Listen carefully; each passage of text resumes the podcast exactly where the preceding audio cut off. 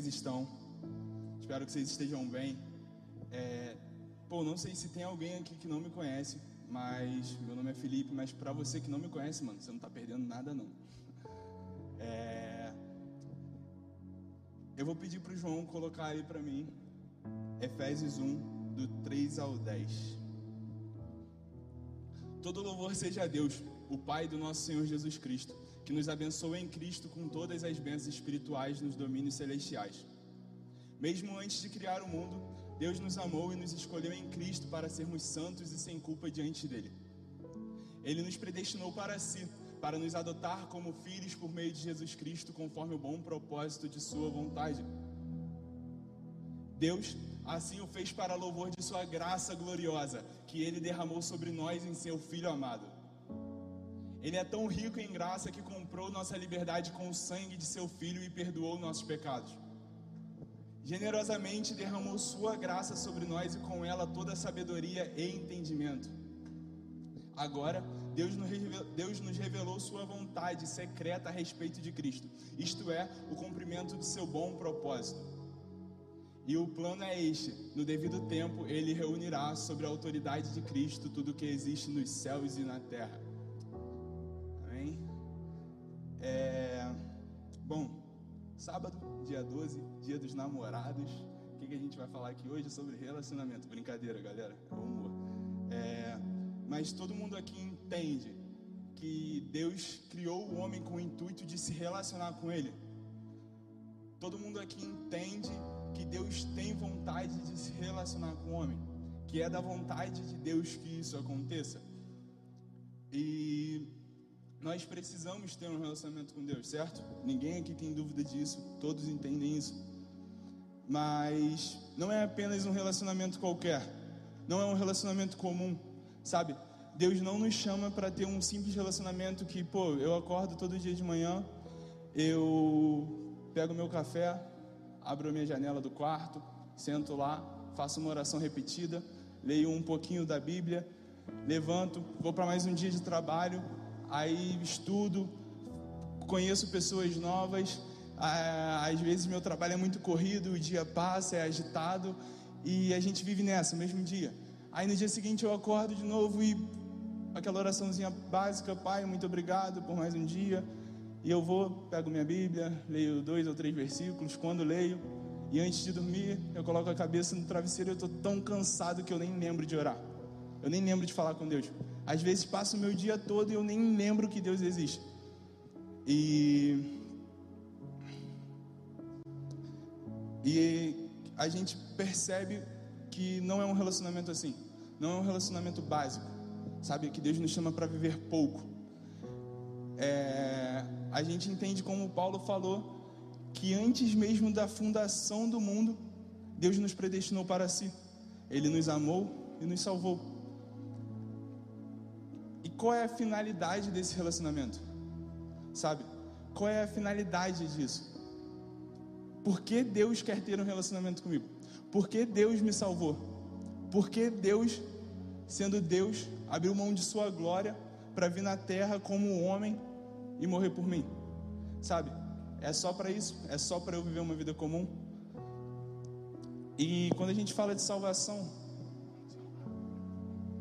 quando a gente fala de salvação, a gente vê o passado do homem. Sabe? Deus cria os céus, cria a terra, cria tudo que há, e ele pega o homem, joga lá, pá, e aí, agora cuida do que é meu, agora a gente vai ter um relacionamento, eu vou vir aqui todo dia, a gente vai conversar, você vai cuidar do que é meu. Mas o homem cai, o homem desobedece a Deus.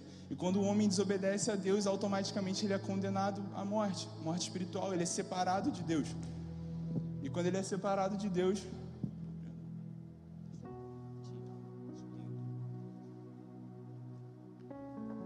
Obrigado, mano. Agradecer publicamente, te honrar. E quando o homem é separado de Deus espiritualmente, o homem morre. Ele morre espiritualmente, ele é entregue ao pecado. Ele vive debaixo do poder do pecado, não tendo mais forças por si só para ser liberto disso. Sabe? O homem estava vivendo num estado onde ele era escravo do pecado e não tinha o que ele podia fazer para sair disso. Não tinha outra coisa que ele poderia viver honrosamente para Deus, porque ele estava vivendo debaixo do pecado. Tiveram homens justos, homens íntegros, que mesmo assim obedeceram a Deus, mas ainda assim o homem estava debaixo do poder e da autoridade do pecado. E depois dessa quebra de aliança que Adão fez, Adão quebrou uma aliança que Deus tinha com o homem. Jesus vem. Depois de muita coisa que passou, depois do homem estar entregue ao pecado, Jesus vem. E pedi para João colocar aí na tela para mim Colossenses 1, 13. Ele nos resgatou do poder das trevas e nos trouxe, nos trouxe para o reino do seu Filho amado. E esse versículo tão pequeno mostra quão grande é a obra de Deus. Sabe? Deus pega o homem, o homem que estava destinado, estava condenado à morte, o homem que vivia debaixo da autoridade do pecado, e ele pega o que ele tinha de mais valioso, que era o seu filho, e ele dá o seu filho, ele entrega a vida do seu filho, que seu filho era Deus. Deus abriu mão da sua glória para morrer pela gente. E ele não fala só que Deus perdoou nossos pecados. Ele fala que Deus nos tira do poder das trevas e nos coloca no reino do seu filho amado. Sabe? Vai além de perdoar nossos pecados. Quando a gente pega a salvação e fala assim: "Ah, Deus me salvou para perdoar os meus pecados", a gente está simplesmente diminuindo a obra redentora de Cristo. Porque o propósito de Cristo não é só perdoar os nossos pecados. O propósito de Cristo não é só fazer isso. Mano, ele fez isso. Jesus levou sobre si os nossos pecados. Ele levou sobre si as nossas enfermidades. Sabe? Nós somos sarados por causa de Cristo. Mas ele não quer só isso. Ele não espera só isso da gente. Ele não espera que você simplesmente viva mais um dia como se fosse qualquer outro dia. Sabe? Ele não quer que você viva mais um dia só pensando em viver. Ele quer que você viva para o reino porque ele te tirou do poder das trevas para te colocar no reino do Filho amado, sabe? É, a gente para para pensar nisso e é muito absurdo, porque o homem estava condenado, o homem estava entregue ao pecado e Jesus vem, o resgata, o salva, o homem, ele tira o homem desse, desse poder do pecado, ele nos leva para o reino. Mas cara, ele não leva a gente para o reino só para a gente ficar sentado e vendo Deus reinar sobre todas as coisas. Não só para eu ficar sentado ou deitado lá na minha cama assim, pô, olhando para cima, maneiro, Jesus está fazendo. Não, Ele chama a gente para ser participante. Sabe, Ele nos tira do poder das trevas e nos coloca no reino do Seu Filho amado. Para quê? Para reinarmos junto com Ele. Não para a gente ficar assistindo, mano. Deus não te chama para assistir. Deus não te chama para observar de longe, cara. Deus te chama para viver de perto. Sabe? Deus te chama para experimentar, cara. Se Deus depositou sobre nós um monte de bênçãos, Ele não quer que você veja de longe. Sabe? Eu vejo o que acontece, tipo assim, pô, às vezes a gente vê a vida de alguém decolando, mano. Às vezes a gente vê a pessoa fluindo, pá, no Espírito Santo é, fluindo em dons, fluindo. E tipo assim, a gente fica, caraca, mano, por que, eu não faço isso? Aí, mano, você vai ver a pessoa ora quatro horas por dia, a pessoa lê a Bíblia pô, sempre quando pode, a pessoa jejua sete vezes por semana. Sabe? E é isso que Deus quer de nós. Deus quer que a gente se entregue para o reino dele. Deus quer que a gente entenda que somos participantes. Sabe? Deus não te chamou, mano, para ficar no banco de reservas. Sabe? E quando eu falo isso, mano, eu nem tô. Eu, o servir na igreja, vim aqui, pô, que nem os moleques colocaram a parada aqui em cima, isso é ótimo, isso mostra que você está vivendo uma vida com Deus, sabe? Muitas das vezes, porque se você tem esse anseio por servir a igreja, você entende o propósito de ter isso aqui, sabe? Você entende o propósito da câmera ligada, você entende o propósito de pessoas na recepção, e quando você faz isso com amor e de coração, significa que você está entendendo o bom propósito de Cristo. Mas Cristo quer mais, mano. Sabe, Cristo quer mais. Ele não quer uma vida comum. Ele não olha para você e ver um ser terreno, um ser passageiro, um ser que está aqui, vai viver 75 anos em média, que é a média que o povo brasileiro vive, tipo assim, e vai passar, mano, e acabou, é isso. Não, mano, não é isso. A vida é muito mais do que comida e bebida.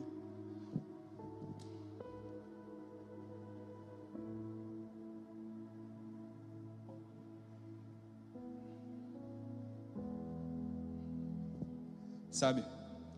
Deus olha pra gente e fala assim: Cara, levanta daí, mano. Levanta desse sofá. Levanta da onde você tá. Vem comigo. Vem comigo, vamos pregar o evangelho, pô. Vem comigo, vamos mostrar o meu amor para as pessoas. Vem comigo, vamos fazer aquilo que eu te predestinei para fazer. Sabe? Deus tem um propósito para cada um de nós. Eu creio muito nisso, cara. Cada um aqui tem um chamado específico. Pô, é o Pedrinho tem chamado para países perseguidos, falando assim. É, a Amanda para a Europa, ali para as nações, também para o apostolado, para tudo quanto é lugar essa menina vai. Mas, tipo assim, a gente tem chamados específicos sim, mano. Sabe, eu creio muito nisso.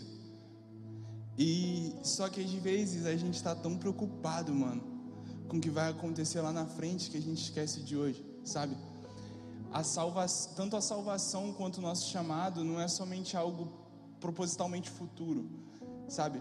Se Deus te chamou, tipo assim, para viver, mano, para pregar, é que Ele quer que você pregue hoje, sabe? Ele quer que você pregue agora, Ele quer que você fale do amor dele agora, em todo lugar que você for.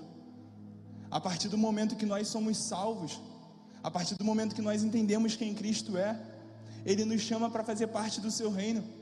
A partir do momento que temos a revelação de quem Jesus é, Ele te, nos tira debaixo do poder do pecado para anunciar o Seu reino, para reinar junto com Ele.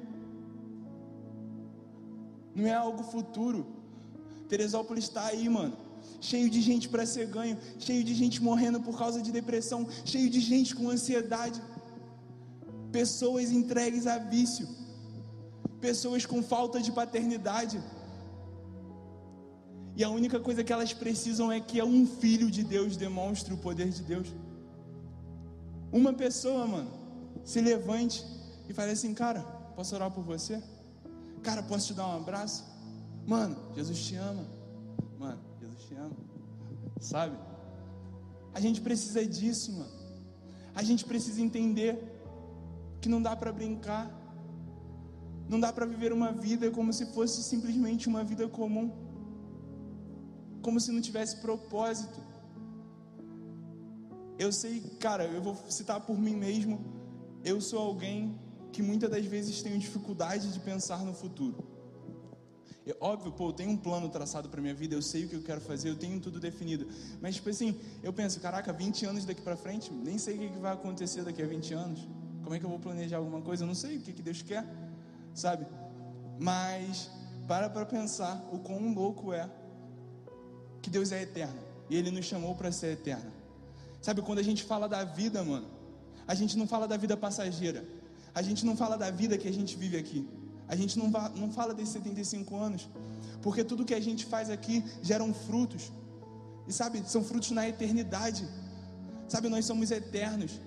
Deus não nos criou para viver uma vida passageira, mas Deus nos criou para levar a eternidade. O princípio de Deus, desde o princípio, criou o homem para ser eterno.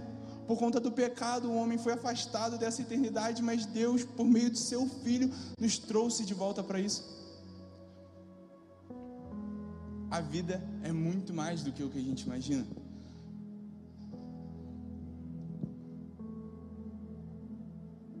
Sabe? E Cristo pega essa missão de proclamar o Evangelho e Cristo entrega essa missão à igreja. A partir do momento que Jesus veio, Jesus viveu como um homem, morreu como um homem, ressuscitou o terceiro dia. Jesus entrega essa missão à igreja. Jesus deixa a responsabilidade de proclamar o evangelho à sua igreja. E quem é a igreja?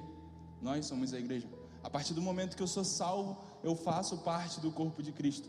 E o corpo de Cristo é a igreja, onde Ele é o cabeça e reina sobre todas as coisas. Onde tudo que fazemos não deve ser por direções humanas, mas por direção de Cristo, o Espírito Santo, que Ele deixou para nos consolar, para nos guiar aqui na terra. E tem muita gente preocupada, mano. Tipo assim, caraca aí, agora eu vou orar na praça, mas pô, Jesus tem que mandar. Jesus tem que mandar eu ir lá na praça orar. Mano, não tem, desculpa. Ele já mandou. A gente está esperando ver algo novo, a gente está esperando ver algo novo, tipo, ouvir alguma coisa nova. Às vezes a gente vem para o culto, pô, aí, será que hoje alguém vai me lançar um charamanaia para falar do meu futuro? Será que hoje alguém vai me dar uma revelação de alguma coisa? E mano, se você pegar aqui, tem várias ordenanças de Jesus. Várias ordenanças de Jesus. Ponham a mão sobre os enfermos e eles serão curados. Eu lhes dou autoridade sobre o meu nome para expulsar demônios. Vocês serão mordidos por serpentes e não morrerão. Tem várias coisas que Deus já entregou para nós. Tem várias coisas que Deus já depositou, que Jesus já prometeu que faríamos. E a gente está preocupado. A gente está querendo viver algo novo. A gente está querendo ver uma coisa nova. Mano, sabe o que é novo? É a palavra de Deus que se renova a cada dia. É isso que é novo, mano. A gente não precisa ficar esperando. A gente não precisa depender de algo ou de alguém. Sabe, mano, você vai no seu trabalho todos os dias. E quem no seu trabalho sabe que você é cristão? Quem na sua faculdade sabe que você é cristão? Quem na sua escola sabe que você é cristão, mano? Você está fazendo diferença nesses lugares? Cristo está sendo pregado através da sua vida? Sabe, mano? Participar do reino de Deus é muito mais. É muito mais do que viver uma vida comum. É muito mais do que vivermos um dia a dia agitado, um dia a dia preocupante. Ele nos chama para muito mais. Em João 17, 20, 21, coloca. Pois, ele é o cara, mano. Não te peço apenas por, esses, apenas por esses discípulos, mas também por todos que creram em mim por meio da mensagem deles. Minha oração é que todos eles sejam um, como nós somos um. Como tu estás em mim, Pai, e eu estou em ti. Que eles estejam em nós, para que o mundo creia que tu me enviaste. Sabe, Jesus aqui está prestes a ser preso. Um capítulo depois, conta que Jesus é preso. Jesus é traído por Judas.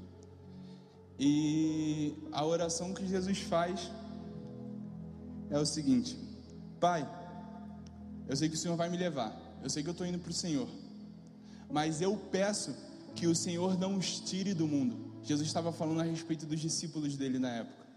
Eu peço que o Senhor não os tire do mundo, mas que os livre do maligno, que os livre do maligno. E e ele fala: Eu não te peço apenas por estes discípulos. Futuramente, quem foram os discípulos daquela época? Foram os apóstolos que fundaram a igreja de Cristo, sabe? Ele tá, Jesus está falando assim: Eu não espero, eu não peço só por esses discípulos.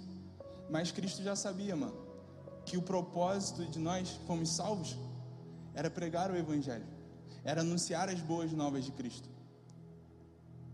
era manifestar o reino de Deus aqui na terra. Jesus fala: Eu não peço apenas por eles, mas eu peço por todos aqueles que crerão em mim através da palavra, da mensagem que eles vão pregar. Então eu não peço só por eles, eu não peço só pela vida dele, mas eu sei que uma multidão vai vir, eu sei que milhares de pessoas vão ser salvas. E eu te peço por eles também, que o Senhor cuide deles. E Jesus pede unidade. Jesus é um só com Deus.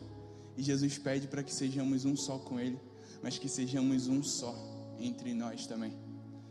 Porque a igreja de Cristo é muito mais do que nós vemos. É muito mais do que essas paredes pretas, que esse telão maneiraço. É muito mais, mano. A igreja de Cristo é em espírito. Nós somos irmãos em espírito. Nós estamos ligados em espírito. Nós estamos juntos por um propósito. Sabe, na igreja de Cristo não existe denominação, mano. Na igreja de Cristo não existe assembleia batista. Não existe. Mano, isso é uma coisa para os homens, isso não é errado, Isso é certo para cada homem seguir a denominação que quer, mas o evangelho é um só.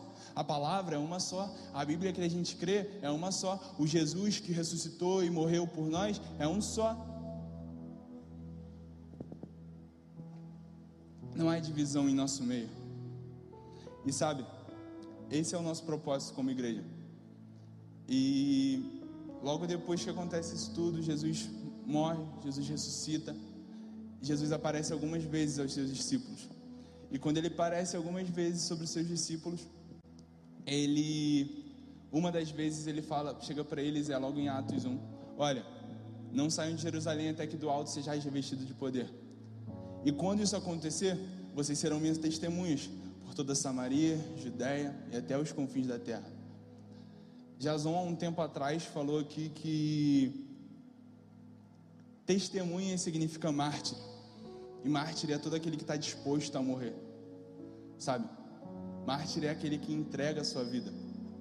É aquele que morre por Cristo. E a gente olha para o propósito de Deus, a gente olha para a salvação, a gente olha para onde Deus nos tirou, a gente olha para a pregação do Evangelho que Ele nos chama para pregar, que Ele nos chama para pregar o Evangelho e para participar do Seu reino. E a gente vai além. A gente entende que tudo que Deus faz é para glorificar o nome dEle.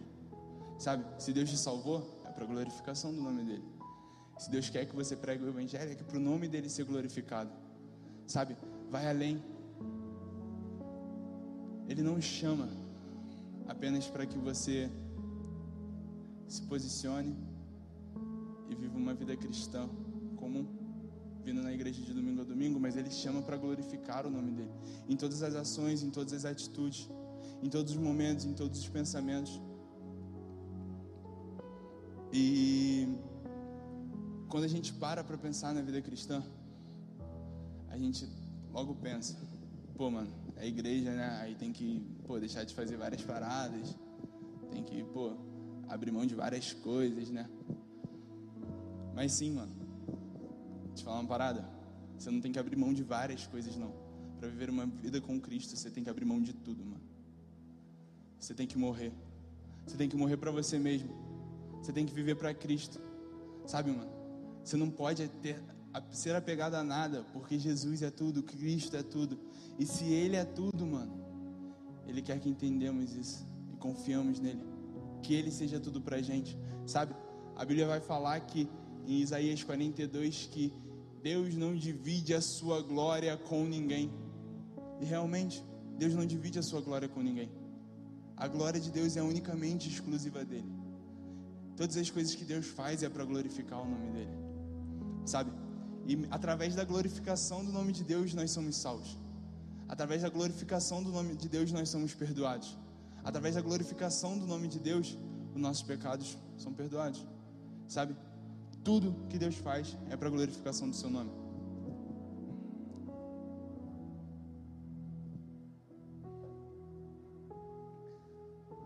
E a gente não fala de uma vida cristã comum.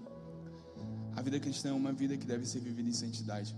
Eu vejo o apóstolo Paulo e sempre quando ele vai pregar, sempre quando ele envia uma carta, quer dizer, para as igrejas, ele fala sobre três coisas ele primeiro fala o quão grato é que aquela igreja está pregando o evangelho pela fé daquela igreja e dos frutos que ela está gerando.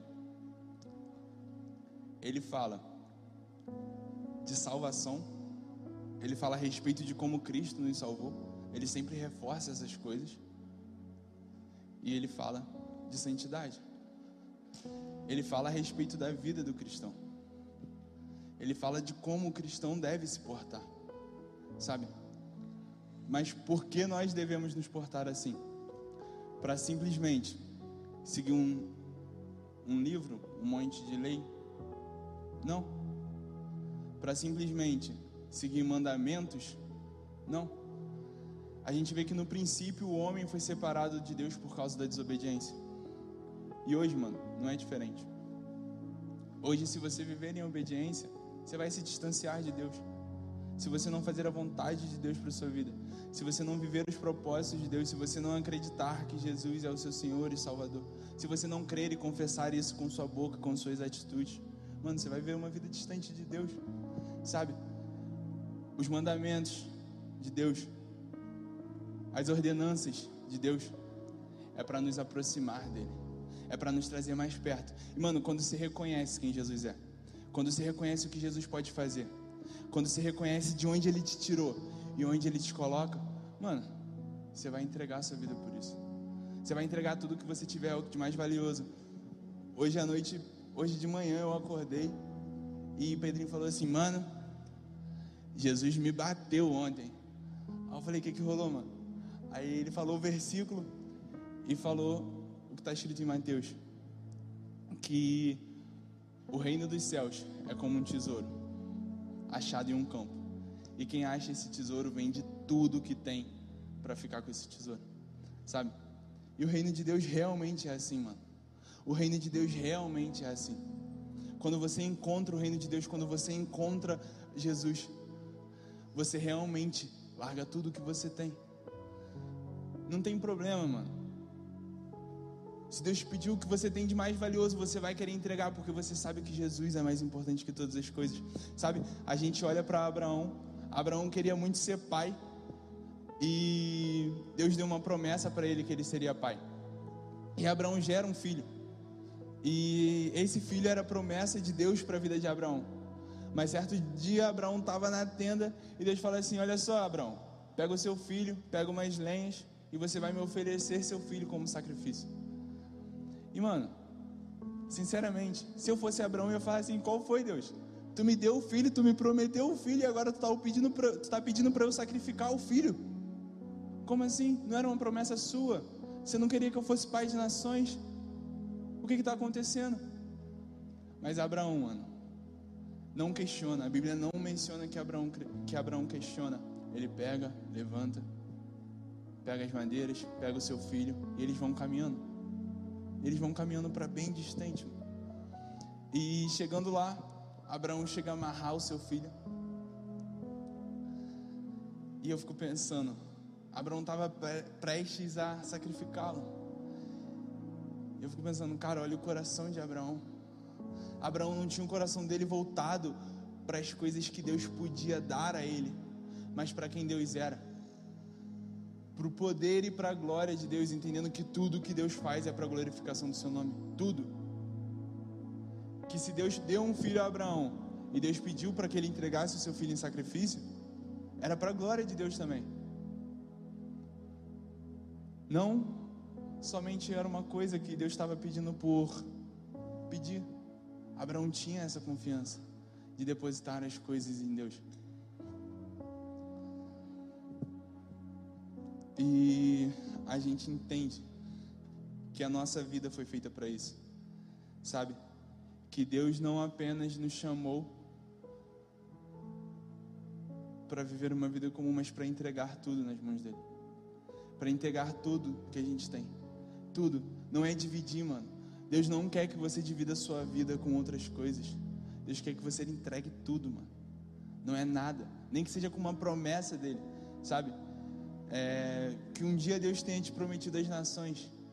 Mas se um dia Deus te pedir as nações, o que, que você vai fazer? Vai assim, pô Deus, mas você me prometeu e agora? Sabe, é confiar. É confiar em Deus e quem Ele é. É confiar na obra redentora dele. E Ele faz isso, Ele faz todas as coisas por um bom propósito, como a gente leu em Efésios. A Bíblia fala que o Cordeiro estava crucificado antes mesmo da fundação do mundo. Sabe? Antes, muito antes, Deus já sabia que Jesus ia ser crucificado, que ele ia entregar a sua vida. E a gente sabe muito bem que o bom propósito de Cristo é reunir todas as coisas que existem na terra e nos céus sobre a autoridade de Cristo. Sabe? Esse é o bom propósito. É que Cristo governe sobre todas as coisas é que Cristo seja comandante de todas as coisas. Apocalipse 20 retrata isso. A segunda vinda de Cristo, onde ele vai reinar sobre todas as coisas, onde não vai haver mais mal, porque Cristo vai estar governando sobre todas as coisas. E a gente para para ver que, tipo assim, Deus podia fazer qualquer coisa. Deus podia fazer qualquer coisa, mas Ele escolhe nos chamar para ser participante. Ele escolhe chamar a gente. Ele escolhe fazer de nós, tipo, meros pecadores, participantes disso. Ele não quer reinar sozinho, mano. Ele não quer reinar sozinho, mas Ele quer que você reine com Ele. Ele quer que você seja participante da glória e do reino dele. Olha quão grande amor, cara. Como isso não nos constrange. Sabe? Como que isso não pega no nosso coração e fala: Caraca, Deus abriu mão de tudo para se sacrificar por nós. E mesmo assim eu vou continuar vivendo uma vida comum, mesmo assim eu não vou buscar viver em santidade, mesmo assim eu não vou pregar o Evangelho, mesmo assim eu não vou reconhecer aquilo que Cristo fez por mim e anunciar para outras pessoas também, porque Cristo é a salvação, não há outra resposta a não ser Cristo, nada do que a gente faça, nada do que a gente procure, a gente pode procurar em todos os lugares, a gente pode procurar se encher de todas as coisas, mas são coisas momentâneas e Cristo é eterno. A única coisa que vai nos encher é Cristo. A única coisa que vai nos dar a verdadeira alegria é Cristo. Não há outra coisa. Por mais que a gente procure, por mais que a gente busque, por mais que a gente tente inventar, não há outra coisa, mano. Nunca haverá outra coisa. E nós vemos que esse era o bom propósito de Deus. Esse era o bom propósito de Deus, reunir todas as coisas sobre Cristo e nos chamar para sermos participantes disso. Sabe? Não é por um momento, não é por um dia, não é por um sábado à noite que a gente vem para cá, ora, pô, louva, se derrama, ajoelha, chora, mas é por uma vida inteira é cada dia mais e mais buscando conhecer quem é Deus, é cada dia mais e mais se entregando e derramando aos pés de Jesus, derramando e entregando tudo aquilo que eu tenho para viver uma vida santa, para viver uma vida em comunhão com Ele, para viver uma vida, e é por amor, não é por força, não é na força do meu braço que eu conquisto essas coisas, porque eu por mim mesmo não posso fazer nada. Eu por mim mesmo sou incapaz. Mas quando eu entendo a graça de Deus sobre mim, quando eu entendo de onde Cristo me livrou, de onde Cristo me tirou, e deposito minha confiança nessa graça, eu consigo viver uma vida com Cristo. Eu consigo manter um relacionamento com Cristo. E nós somos chamados para fazer isso até que Jesus venha. Nós somos chamados para pregar o evangelho dele. Nós somos chamados para viver uma vida em santidade com Cristo. Nós somos chamados para viver uma vida de verdadeira comunhão e relacionamento com Cristo até que Ele venha. É, 2 Pedro 3, do 11 ao 13. Visto, portanto, que tudo ao redor será destruído, a vida de vocês deve ser caracterizada por santidade e devoção esperando o dia de Deus e já antecipando sua vinda. Nesse dia, ele incendiará os céus e os elementos se derreterão nas chamas. Nós, porém, aguardamos com grande expectativa os novos céus e a nova terra que ele prometeu, um mundo pleno de justiça. É, eu vou pedir para o louvor vir subindo, já estou acabando. E a gente vê como Pedro escreveu. Nós ansiamos por esse dia. Sabe, nós ansiamos pela volta de Cristo. E a nossa vida deve ser caracterizada por santidade e devoção.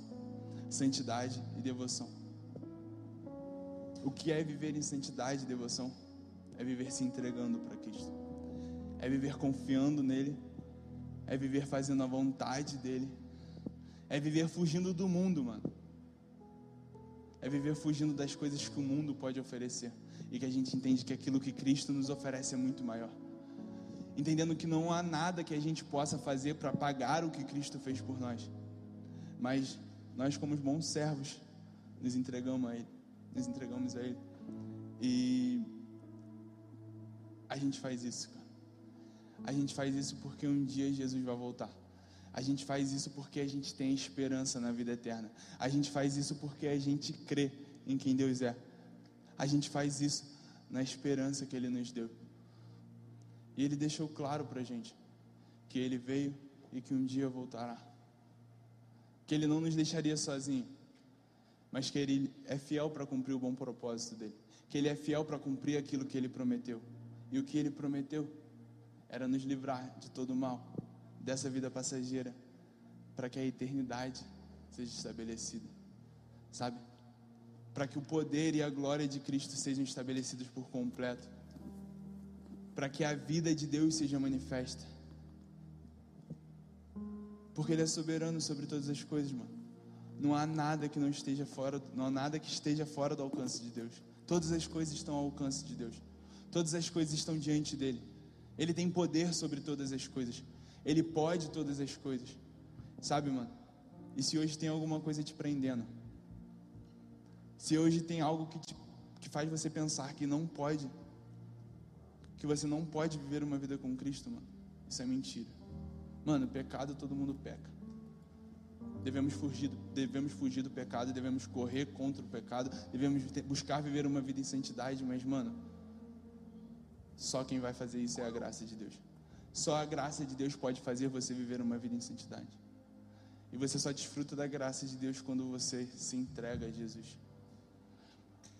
Você só desfruta da graça de Deus quando você se entrega a Jesus. Quando você escolhe viver uma vida em santidade quando você escolhe viver uma vida de verdadeira comunhão com Cristo. Sabe? E a gente vê o seu bom propósito. O bom propósito de Deus. O bom propósito dele é unir todas as coisas sobre Cristo. Sabe? É nos salvar, é nos trazer a redenção completa. É fazer com que o reino dele seja manifesto. E além de participantes, ele nos chamou para desfrutar sobre isso. Ele nos chamou para desfrutarmos de Sua graça, de Sua misericórdia e de um, propósito que Ele tem. Ele te chama, Ele te chama para mais perto, Ele te chama para viver uma vida com Ele, Ele te chama para que você reconheça quem Ele é, que você deposite toda essa esperança nele, porque Ele é glorioso porque Ele pode todas as coisas, porque não depende de nós, mas depende dEle. E Ele não quer só perdoar os pecados, mas Ele quer te fazer participante do reino dEle. Ele não quer colocar só um, uma faixa em você escrito salvo, mas Ele quer que você se posicione do lado dele e viva uma vida com Ele. Uma vida de relacionamento uma vida onde podemos entregar tudo nas mãos dele e saber que ele tá, está cuidando de todas as coisas, e saber que ele é perfeito, em que ele não muda, independente de nós mudarmos, ele não muda. Porque o caráter de Cristo é imutável. Por mais que nós sejamos infiéis, ele permanece fiel. Por mais que, pô, eu já tentei várias vezes. Por mais que, pô, eu já fiz várias vezes, mano. Mas eu nunca consegui. Mas eu sempre caio, eu sempre erro, eu sempre peco e eu não consigo. Irmão, só a graça de Deus consegue. Só a graça de Deus consegue te trazer para mais perto.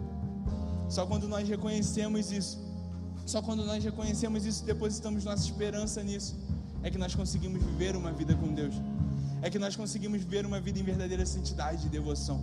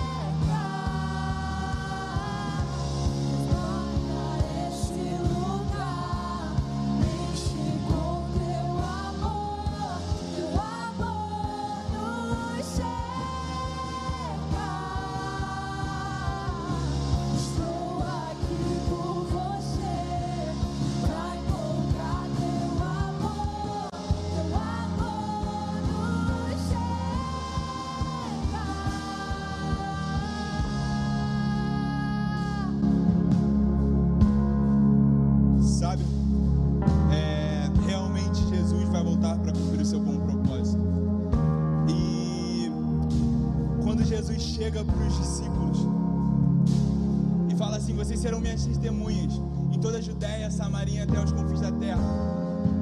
Os discípulos ficam parados, olhando para o céu, porque Jesus sobe aos céus numa nuvem. E enquanto eles estão parados, olhando fixamente, até que não dava para ver mais Jesus, aparece dois homens brancos a eles e falam assim: Olha, o que vocês estão olhando, mesmo Jesus que vocês viram subir, voltará da mesma maneira que vocês o viram. Ele descerá também, ele voltará. E os homens chegam para ele: Por que vocês estão parados olhando? Vão, preguem o Evangelho. Vão, vão, mano. Tipo assim, não fica parado olhando, esperando a volta de Jesus. Não fica parado esperando acontecer algo. Mas vão. Não fiquem parados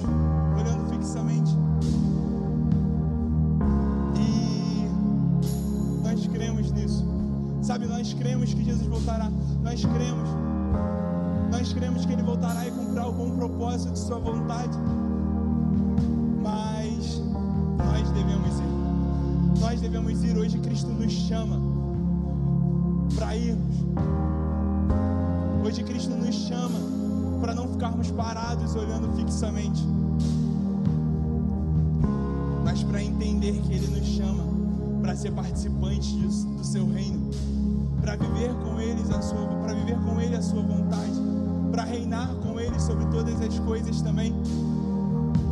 E essa noite eu queria fazer um convite, um convite para você que entende quem Deus é, um convite para você que sabe quem Deus é e para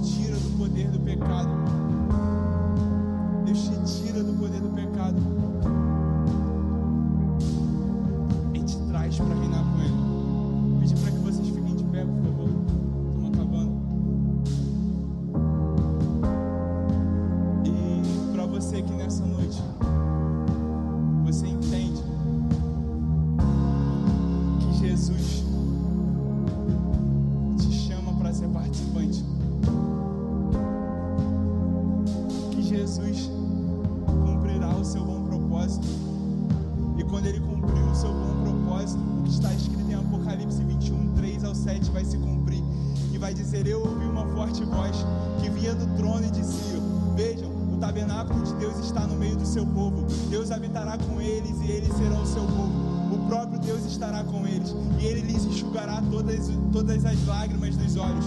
E não haverá mais morte, nem tristeza, nem choro, nem dor. Todas essas coisas passarão para sempre. E aquele que estava sentado no trono disse: Vejam, faço novas todas as coisas. Em seguida disse: Escreva isto, pois o que eu lhe digo não é de confiança verdadeira. E disse ainda: Está terminado. Eu sou o Alfa e o Ômega, o princípio e o fim. A quem tiver sede, darei de beber gratuitamente das fontes da água da vida. O vitorioso herdará todas essas bênçãos, e eu serei o seu Deus, e ele será o meu filho. Sabe, para você que reconhece isso, mano, você reconhece que Deus te chamou para ser participante. Para que um dia Ele reine sobre todas as coisas. Para que um dia Ele enxugue todas as lágrimas de seus olhos.